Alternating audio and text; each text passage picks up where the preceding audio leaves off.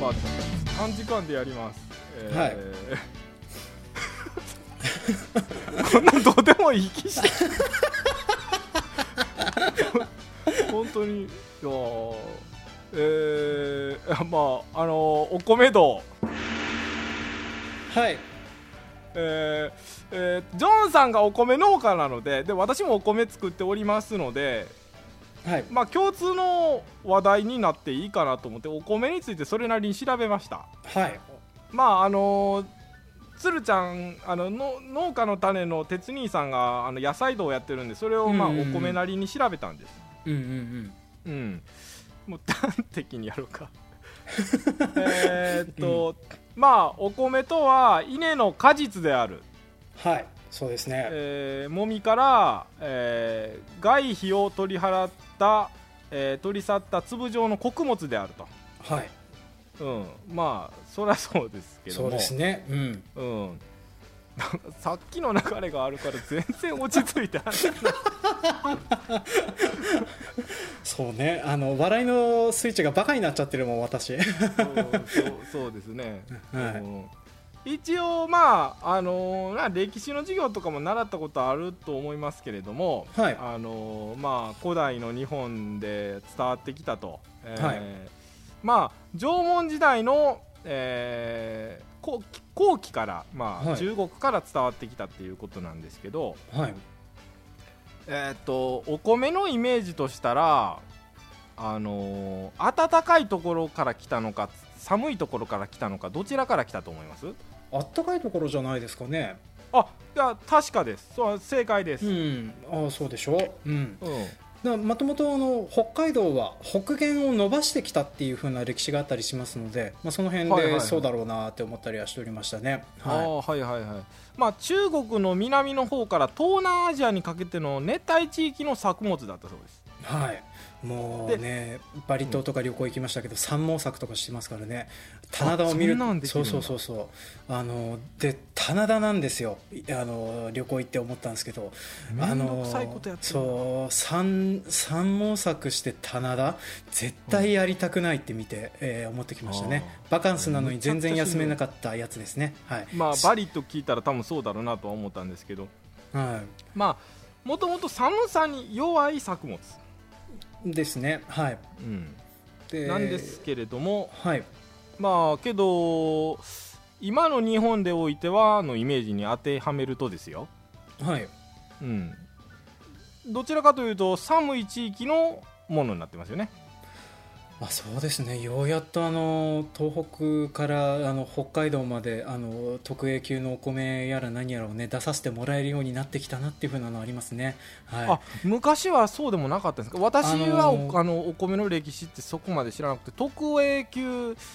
が出てくるんってそんなあのここ最近の話だったんですよ、はい、ころここ最近の話だったんですよね。あでそうなんですか。北海道米で一番最初に多少認められたのがキララ397っていうそれこそあはい。20年がそこ30年いくかなぐらいの前のお米なんですけれどもそこから多少美味しくなったって言われてたんですけどそれ以前の北海道米は市場で厄介道米というふうに言われてですねあのまあ、取れはするんだけれども別に美味しくはないとかっていうふうに言われてて、まあ、それであの、北海道はまずいっていうふうな、えーまあ、昔からのご年配の方とかあとおいしんぼとかにも北海道の米はまずいみたいなの載った回とかもあったりするんだけれども、ああそうなんだ、うん。だから結構昔の人ほど北海道米はあんまり美味しいイメージがなかったりするんだけども、まあ、ここ最近はよくやっとね、あの特に七つ星夢ピリカおぼろ月とかこの辺の品種のおかげでだいぶ持ち直してきて、ようやっと認められるようになったっていうね。で一番それに寄与してるのはマツコ・デラックスだと思いますね。そうですね。あのはい。CM でも今夢ピリカとあともう七つ星かな、七つ星、うん、うん、の CM でやってて前はスザンヌやったんかなあれねなんかまた全然違う人なんですよ。あんまり有名じゃない女優さんかなんかなんですけれども、うん。あのでそれをマツコ・デラックスで完コピするっていう風な CM だったんですけども今はいはいはい。その完コピ元の方が忘れられてるのであの、うん。パパロディなのにパロディじゃないみたいなねなってるっていう風になってますね。ああはいはい、はい。あのうんいやごめんね。余計なこと言おうとした、えー、どうぞどうぞ、うん、うん、あのなんていうの、えー、バカ農業が忘れ去られてあの農家の種が元祖農業系ポッドキャストみたいになるみたいな感じって言おうと思ったんですけどね。言わなきゃよかった。はい。続けてください。そんなに冷えしなくても、はい、そうけどもともとはあの寒さに弱い作物だったっていうことなんでそこから品種改良を重ねていって今日のようなお米の分布図になっているっていうことですねそうですね、はい、うん、まあ、北海道米もね、うん、あの赤毛米っていう風なのが私の住んでる道地域の北広島ってところで作られてたんですけれども、この赤,、はい、赤毛米が北海道品種の一番ご先祖様にあたる品種でこれはあの本当にあの赤毛米、うん、赤毛米。あの長毛種って言って、まあ、今でも作ってる生産者の方いるんで話聞くんですけれどもあの、はい、コンバインで収穫はできるんですけどもあの毛が長すぎて、えー、毛っていうかあの脱今脱芒って言って分かります？えー、っとあのなんか稲、えー、っともみの先にピーンってちょっとあの麦のなんかあの先端みたいなの細長い糸みたいな針金みたいなわかります。わ、かりますわかります。それがものすごく長いんですよ。で、えー、コンバインの排出オーガって言ってその収穫してタンクに溜めたものを排出する棒みたいな煙突,、煙突があるんですけど、それが詰まるっていう、うん、ああ詰まっちゃうからそうそう。そんなに長いの、うん詰まっちゃうから改造した掃除機でタンクから吸い上げるんだって。絶対やりたくない。あそんなそんなことになってたんだ、うん。まあ、なんだけどそれが体感性があったおかげで今現在の北海道品種になってるっていうふうな話をあの私聞いてたりしましたね、はい、はいはいはいはい。あそうなんだ。うんえー、っと、えー、それに寄せた話やとどどこどこから話そうかな。すいません。まあまあまあ、えー、ちょちょっとまあ話がずれますけども。はい。えーとまあまあお米の種類としてはこんなまたパッて流したらいいんやけどもでもジャポニカ米とインディカ米とジャパニカ米があるんですよ。はいはいはいはい、うん、まああのジャポニカ米が日本で食べれるほぼ全量あの、はい、もっちりとした。で比較的格段の体感性があるっていう,、うんまあ、日本で作られているあのお米がこれジャポニカ米、はい、でインディカ米っていうのはまあ別名タイ米といったら分かりますよね。はい。サフランライスとかですよね、うん、大好きです。そうサフランライスとかそういうことです、はい、えー、粘りが非常に小さくて細長いものっていうので、うんうんうんうん、あのタイ米ですよねいわゆる。そうですね、うん、でジャパニカ米っていうのはあのじゃあの日本であるジャポニカ米のあのまあ変,、えー、変変異体ですね。うんうんうん、ブラジルイタリアで多いようなもので粘りはインディカ米あのタイ米に近いようなものになっているんだけれども、うんうんえー、東南アジアのあの諸々の土地でよく作られておりますというふうになっております。まあこの辺は農家の人やっててもいまいちそんなじゃまあ日本のお米しか扱わないんですけれども、うん。まあ、でもそう料理の仕方が違うんですよねだからあの、ね、グローバルに売っていくとかっていうふうなことを考えるとそこのお米文化のことを考えた品種選定しないといけないよなっていうふうなことを、えー、うん、私の番組ですけどあのお米博士っていうね、えーとまあ、輸出米を生産している方をゲストに呼んだ回で詳しく話を聞いてたりするっていうふうなね突然 CM みたいなものを盛り込んでどうしたっていうふうな話なんですけど あの、まあ、そんな感じでちょっとその食文化に応じてね食べ方とかも変えていかないといけないよなっていうふうなことでちょっと意識した方がいいことだなって私は思ってたりしますね。その世界のお米の食べ方とかはね。うねうん、まあ、あのほぼ全量、まあ、そのアジアであの消費してましまうんですけれども、はい、お米というのは、えー、っとまあ、世界のお米の生産量っていうのは、まああのー、年間あの6億5000万トンなんですよ、すごいね、うん、誰が食べてんだろう、うん、えー、っとねこれほとんどがですね、まあ、アジアで食べてるんで、まあ、もう国の人数多いあの2つの国がほとんど生産になってるんですよ。まあそうだね。中国とインドが、うん、そうなんですよ。なるよね。そこが作って食ってってなってるんですね、うんうんうん、でこれってあのーえーとね、世界三大穀物っていうのがあるんですけど、まあ、一つはお米、うん、もう一つは小麦そしてトウモロコシなんですけど。ああそっかそっか、うんうん、うん、これあの生産量としたらあのランキングつけるとあの順番どれが多いと思います？だんだんだんと。えーとた結構これ似たかよったかです。うん収量で言ったら一番低いの小麦じゃないかな。でトウモロコシと米米の方が多いかな。うん。米トウモロコシ麦じゃない？違うかな？あうんあの惜しいです。ああ惜しい。一番少ないのは小麦なんですよ、うんうんうん、あの6億、まあ、6億は一緒なんですけど6億あの599万トン。うんうんうん、でトウモロコシが一番多いんですね。ああそうなんだ、うん、7億あの9179万トンということで。これってあれなんだよね。あのメイズっていう形であの粉にひいて食べるやつ。あの飼料用とかで、えーと、うん、牛に食べられてその食べた牛の分も入ってたりするってわけではないもんね。えー、これどうだろう。けど生産年間生産量やからな。ああいやまあし、うん、史実コーンだったらもしかしたらちょっとそういう使われ方のやつもあるかもしれないかなって思ったりはする。うん、そこまで調べたらよかったな、うん、じゃあえー、まあこと日本で。はい。うんまあ、この「こと」っていう言い方よくジョンさんがされてるから僕が よく使いましたけど僕は普段使わないんですけど、はい。は いえっと日本の生産量なんですけど、はい、えっとさて何万トンぐらいあるかって言ったらこんなんまあ僕も考えたことなかったんですけど何万トンあるんだろう、全然わかんない。全然わかんないですよね、うん、うん、まあ2019年の情報は732万トンなんですよ。はあ。すごいね。そそんな誰が食べてるんだろうって思っちゃうね。うん。そうなんですよ、うん、であの一番のピーク生産量の一番のピークっていうのがですねあの1984年。ああはいはいはいはい、うん、は割と最近なんだなと思ったんですけど、うんうん、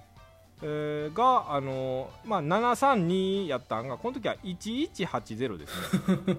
ね。ねあのー、まあ、僕もっと減ってるんかなと思ったんですけど。うん。それまあそれにしたってねあの 20%30% ん？じゃ効かないぐらい高い当時はまあ当時からすると減ってるんだねって思うとね。そうですね、うん、うん、あのー、米その減反政策ってあまりあのこの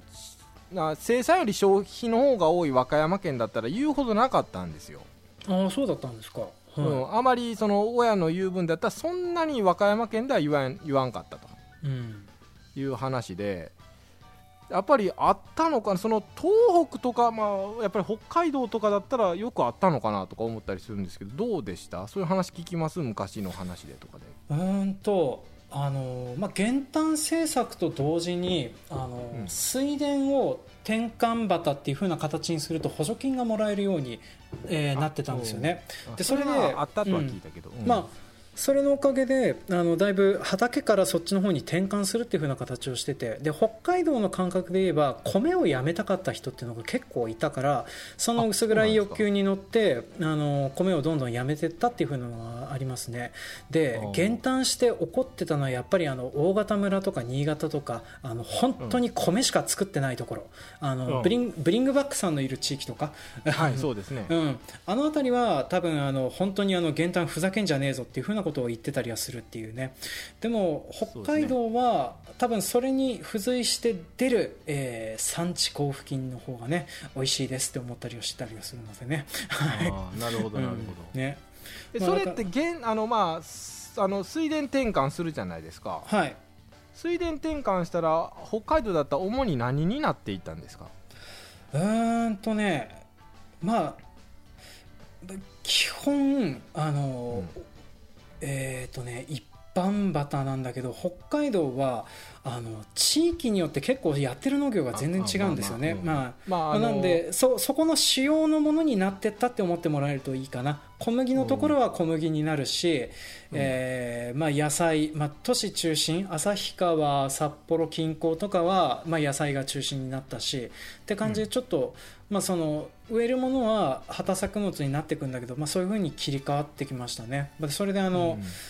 うん、水田から転換したことによって困るような畑もあったりすることはあったんだけれども今現在はもう転換して何年経つんだっていう風な畑の方が多かったりするのでね。もう ね昔がないんだ。そうそうそう。20年以上畑だったら畑じゃないって思うんだけどでも産地交付そうそう、でも産地交付金は出るっていうね,、うん、そうですね。ね。不思議な農政って思いながら。まあでも美味しいですって思いながらねあのいただいておりますけどね、はい、うん、まあ、和歌山県だったらそれが果樹に変わっていったんですね。あなるほどなるほど、うん、あのまあ主がみかんとか、うん、まあ桃もそうですね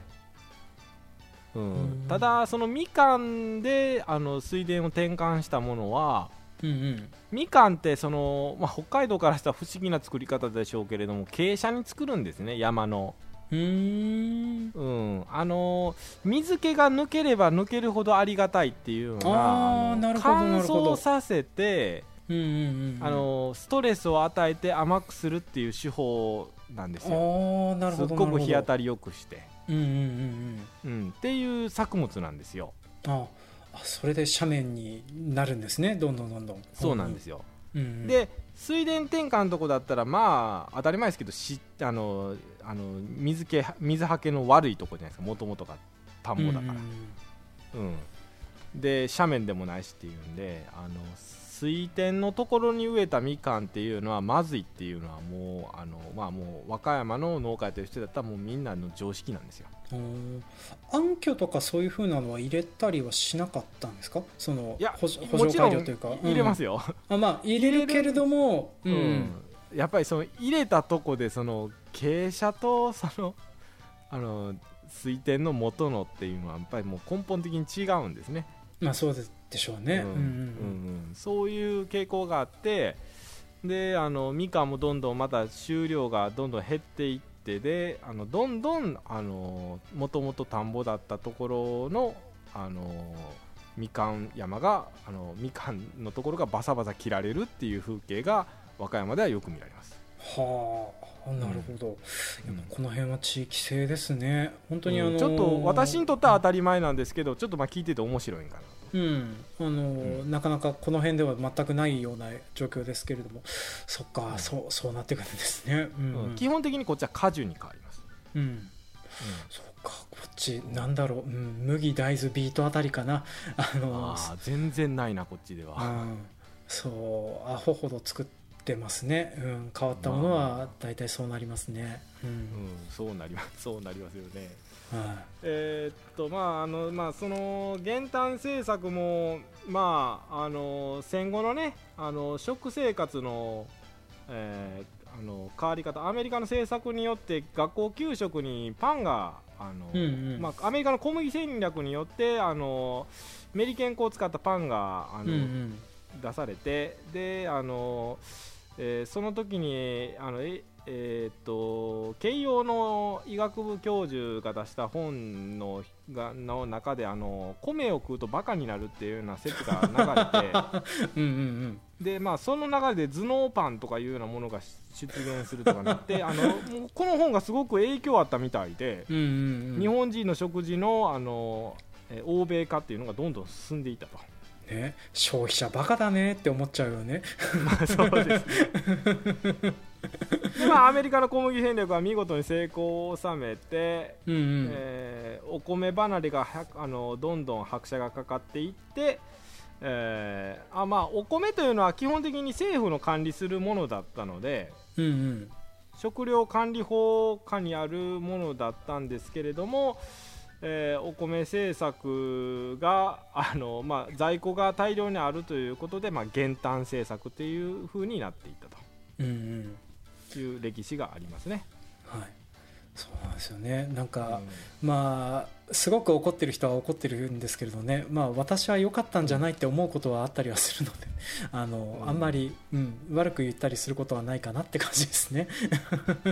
だけどこの、まあ、昨今のこのコロナ禍であの、まあ、お米もちょっとあの需要が最近多くあって、うんうん、各家庭で。やっぱり家で食べるものはやっぱりお米が基本なんだなとは思うんですけれどちょっとあの、うん、お米の値段も市場とかだったらあの来年の値とかだったら上がるのかなとかちょっと思ったりもしてるんですけど私は。うん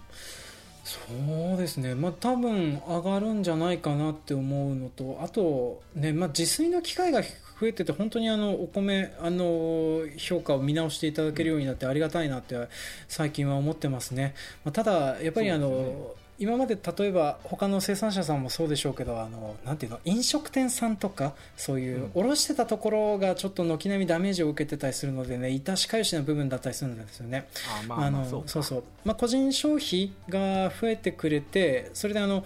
なんていうかな例えば間に誰か挟んでそれがその人が売ってくれてっていう風なのでそこが大量にやってくれるっていう風になったら OK だと思うんですけど例えばあの時々ポケマルとかでさ50件とか60件とか発送してる人いるじゃない、はい、よく発送伝票を間違わないなって思ったりしない？でねまあ私、あの似たようなことを自分のお米でやってたりするんですけれどもまあ、うん、あの大体、えー、月に1回か2回はね全然違うものが入ってきてどうしてくれるっていうふうなクレームの対応をしたりするのがあります、ね、そう。3人で見直してまだ出てくるからね。本当嫌になっちゃう、うん。まあ、だからそういうふうなのもあるからそのなんか個人売が増えるのは嬉しいとは思うんだけどでもそういうふうな対応ができるようになってる人ってどれだけいるのかっていうふうな部分はあったりするから、まあ、だから大変だなっていうのはちょっと思ったりはしますね。うん、うん、個人農家の個人販売ってまあまああの個人販売っていうのは非常にそこがねなかなか管理体制が整う前にどんどん始まっていってしまうっていうところがあるんで。そうね、まあ、みんなが悩んでるところでしょうけれども。ね。本当農協手数料高い高いって文句言う方いらっしゃいますけれどね。あの販売手数料とかのことを考えるとだいぶ安上がりなこともあるんだぜってね私は思ったりはするんですけどね、はい。まあ、でもこれはね関わってる農協によって多分毛色が全然違うと思うのでね。あの、うん、一生平行線になる議論だと思うのでこれについては話をしない方が良かったなって思ってます。そうそう、うん、であのー、これあのー、まあお米だけこれあるなと僕前から思ってたんですけどはい。あのー、産地品種銘柄の、はい、にあの書く上での米国検査。はいはいはいはい。米国検査。あのえーと、農林水産省が指定している米国検査。あのお米の検査を通さないと、はい、その産地とかその品種があの証明できないあの表記してはならないっていうような法律があるっていう。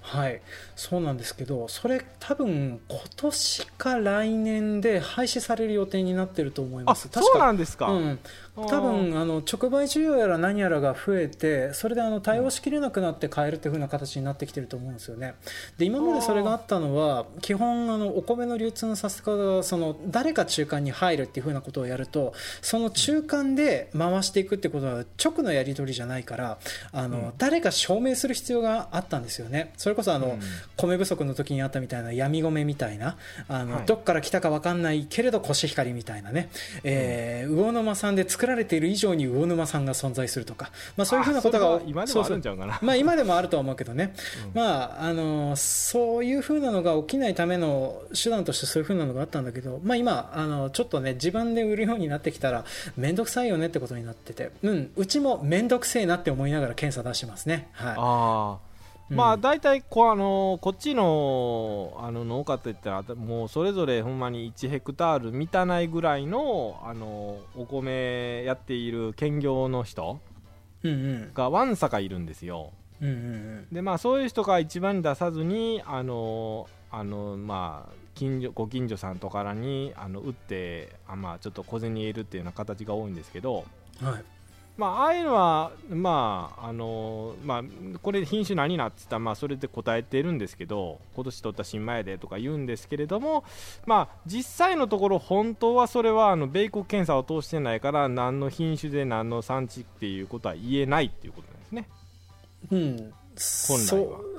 本来はそうなんですよ。第三者機関の認証がないと言っちゃだめなんですけれどでもあのお互いに納得してれば別にいいっていうでなんかこの辺の一括表示やら何やらって基本的にあの日本の消費者会がほらお客様は神様でございますから、はい。あのね、たたり神がいっぱいいるような気がするんだけどどういうことかなって思うんだけれどね、えーとまあ、その人方がクレームを入れるたりするためにあるようなもんだったりするんだよね。でそのクレームを軽減するためにどうしたらいいかっていうふうなことを考える上で認証機関が間にいっぱい挟まるっていうふうなので認証ビジネスが栄えたりなんだりするっていうふうな世の中が形成されるっていうね、まあ、これは我々の国民性なので致し方ない部分なのかなって思ったりするんですけどね、はい、ただまあお米以外でこれはないんですよね。なんか私の知る限りでは。なんですよね。まあこれはあの流通量の問題かなって思いますね、基本のやっぱり穀物になるところはそういうふうに、まあ、歴史としてもね、うん、あのお国が管理してきたっていうものがずっとあるんでそうですね、うん、まあでも多分あの普通に農協出荷とかそういうふうなものでもあの多分あの残留農薬検査とかあのその組合ごとでやってたりすると思うので、まあ、認証みたいなものはもらってなくても誰かのチェックが入るっていうふうなことは必ずどっか国家でやられてはいると思うんですよね。うん、まあ、それがあのはっきりとした認証結果みたいなもので出てくるっていうふうなのがその米国の検査だったりしますけど、まあ、そうじゃなくて、ないのがあったとしても、まあ、誰かしらの目にはね目は通ってきてるものだから、まあ、基本的にあのスーパーで買えるようなものに関しては怪しいものはないと思ってもらって間違いはないかなと私は思ってます、ね、それは間違いない。それは間違いないです、はい、そうそうそう。お米ってこれもう話それますけどお米って残留農薬ってあれ出るんですか？うーんとね、えー、どうやって出るんですか？あれって。もみで吹っ飛ばしてってのって。そうあの植物は基本的にあの何でもかんでもあの肺とかにその農薬取り込んだものを溜め込むんですよね。で、うん、農薬も残るものがあるんですよ、えー、何だったか忘れたけれどもでもあのそう農薬として残留農薬が出るっていうふうなことはああまあでもそうだなあんまりないかな。輸入してるものがポストハーベストでなんかかけられるっていうふうなこともあるかもしれないし、あとどうだろう。なんか多分出てトラブル出るようなものとかっていうのはうん。と重金属吸っちゃったとかそっちの方が問題になると思うな。るほどなるほど、うん、それのがあるかもな。そうね。でも、うん、今使われてる農薬であのもみについたものが内側にまでっていうふうなのはあんまりないかな玄米食される人方がなんかよく有機とか無農薬のものじゃないと危ないみたいな話はされるのは聞くんだけれども別に問題はないんじゃないって私自身は思ってたりはするんだけどね、うん、この辺米は僕もそういう感覚なんですよ。どうやって出るんだこれって。そう、まあ、作ってる状況を考えるとねあの温度も当たるから少なくともあの成分として残るような状況が、考えられないんですよね。だからあの製品としてなったものにわざわざ農薬かけるぐらいしか出ようがないんじゃって思ったりはするんですよ、ね、出ようがないと僕も思います、うん。ままあ、なんですけどでも残留農薬検査っていうのは存在してるしその引っかかる事例っていうのを考えてみたら僕も調べたことがないのでちょっと分かんないですね、はい、僕はまあ周りでは一度も聞いたことがないんですよ、うん、引っかかったら出てきたよっていうのはまあ果物に関しては出てきたりとかいうのは、まあ、話で聞いたりとかたまにあるんですけれども、うん、お米が出たの聞いたことないっていうのは、まあ、周りでよく聞く話だったんですけど、まあ、ちょっとそれでしまいましたがいえいえ、まあ、でもあの、うん、これちょっとね調べてみたら面白いかもしれないですね。はい、うん。めちゃくちゃ濃いの巻き続けたらなんのかな。そんなことするメリットは何あるんだと思うけど、うん、ねまあでもね輸出入するときにあの例えば中国、はい、そう。日本から中国に原あの白米でしか輸輸出できないんだよね確か。でそうなんですか。あの、うん、そう検査通ったりする税関あの検閲かかるものに関してはそうだっていう。あつってもこれは僕があのインバウンドのお客さん向けに米を売った際に、えーと、そのなんていうの旅行者が持ち帰れる検閲が、はい、そのなんか白米しか通らないっていうえー、やつだったりはしてたっていうのがあったので,、えー、でそれであのなんだっけな船便とかで玄米とかで出荷とかもできるんだけどそれもあのポストハーベストのなんかかけるとかつってたような気するんだよな。でごめんなさい、うん、この辺はうろ覚えだからはっきりとしたことはないいやいやい。やいやあれやっぱりお詳しいなと思う。僕より詳しいから。でまああの作っている品目ですけれどもやっぱり一番多いのがまああのもう35%がコシヒカリっていう状況ですね。まあでしょうね、うん、もうそこから2位以下はもう乱立っていうような形になってるんですけれども、うんうん、であのー、まああの関関西から持って、まあ、西日本ですか、はい。うん、西日本ではコシヒカリって、まあ、作れないことはないけどもう作らないんですよほとんど。あそうなんですか、はい、もう作らないとか、まあ、作れないですね。うん。ああ、うん、じゃあ温度が高すぎる。温度が高すぎる、うん、あの温度が高すぎて、うん、あのー、なんだ剥奪米みたいななんか白い粒みたいな。あ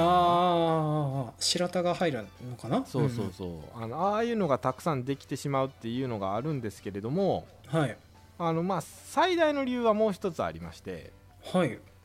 あのー、まあ私その北海え何作られてます？北海道で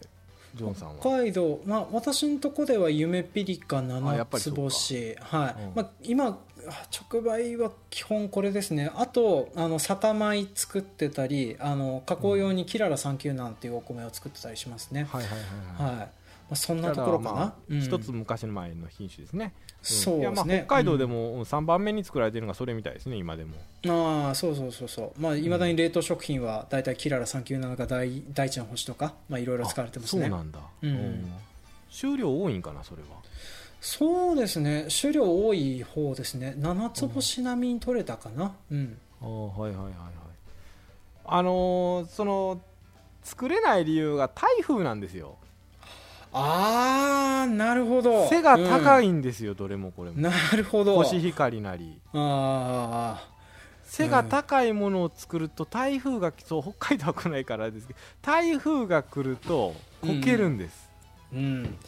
多分あの時期的にその収穫直前と台風がだだかぶりするんでしょうね。そうそうそうそう、うん、北海道まああんまりあの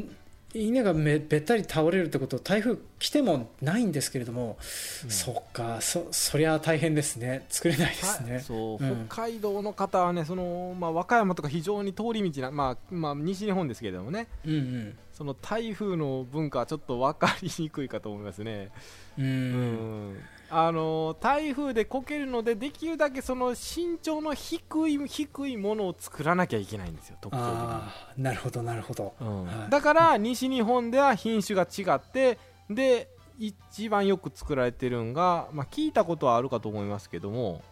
わ、かります、えー、えー、なんだろう。全然出てこないけど、まあね、えー、生産量では一応3番目に入ってるんですけどつや姫？えー、いや違います。違う、うん。まあ、西日本の人やったらこれもうすぐに思いつくんですよ。あ、うん、あ九州でもそう。だし。そう。森の熊さんでもないしうんと。えー、っと。まあもう言いましょうか、うん、はいお願いします、はい、日の光なんですよ。ああそうだ。聞いたことあるかな、うん、いや聞聞いたこともあるし西日本のお米屋さんゲストで呼んでその名前も聞いてたのに思い出せなかった。そうだそうだ。うんうん、うん、はいまあまああのー、まああの先祖にまああのあのー、コシヒカリが入ってるんですけれども、はい、まあまああの味はあのコシヒカリのようなもので粘りが非常に強いっていうような形で、あのー、で高温多湿がより強い西日本でも作れるあのものっていうことで、あの日の光が台頭していったんですね。ああなるほどなるほど。うん、ただあのーこの日の光であってでも最近は剥奪とかがだいぶ出てきてあらあらあら。うん。でまあまあ運河とかね。北海道やったら出えへんのか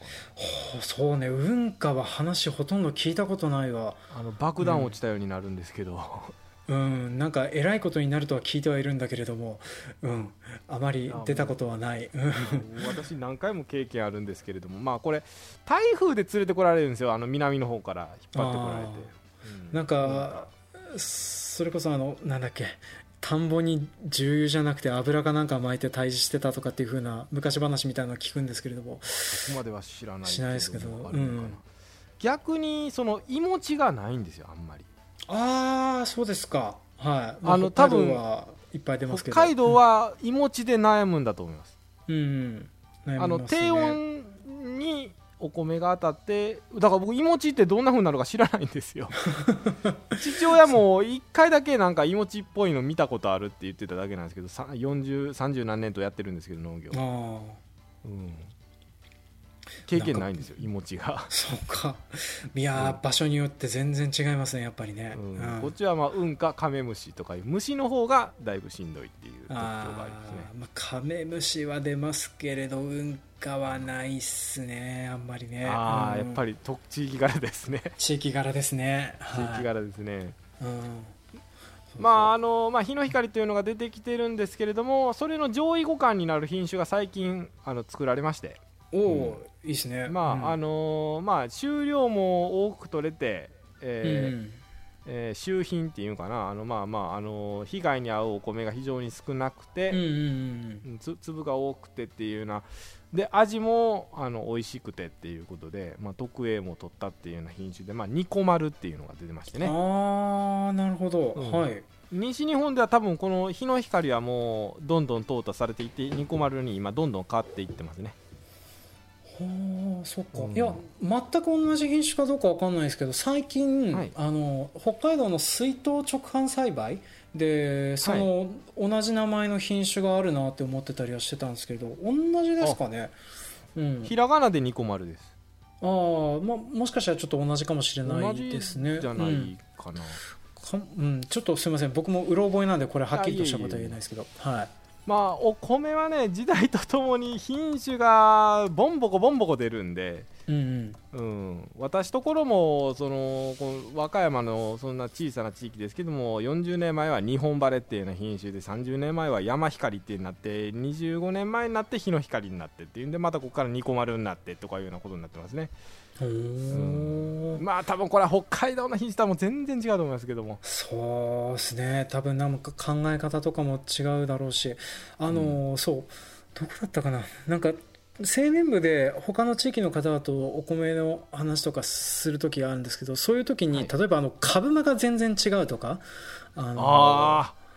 どこだったかな？あるやろなそう長野の人方がめちゃめちゃ粗食で不安になるぐらい粗食なんですよね。あの株間3 0センチとかってあのそれはトウモロコシの間違いじゃなくてって聞いちゃったんですけど、ね、株間3 0センチですか、うん、それは広いな。そうだから何それって思ったりはするんですけどね。何それですね、うん、うん、でもこっちはそれが普通だよっていうふうに言われて。まあ聞いた感じだとなんかあのなんていうかな自分たちで育苗をしなくてそれであの一箇所に育苗を委託しててでそこもあの面積がそんなにないっていうふうなので多分あの苗の量が少ないからやむを得ずっていうふうなのもあるのかなっていうのはちょっと思ってああなるほど、なるほど、まあ、けど3 0センチってってね思っちゃったりはするんですけどでもこれが常識の地域もあったりするってことを考えると本当に世の中広いですねってところで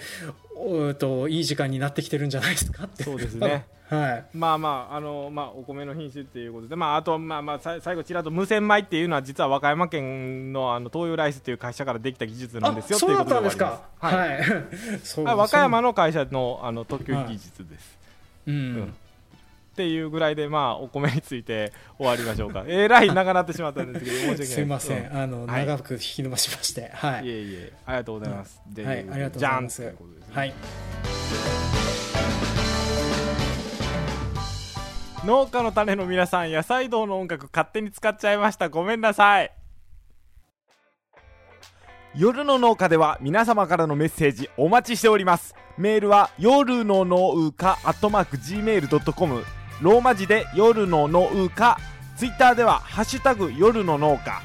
ひらがなで夜の農家です。ふつおた途絶えさせんじゃねえぞ。など随時募集しております。皆様からのお言葉待ってるよーん。ツイッターって。ラジオだ。脳ソロでもつぶやいてね。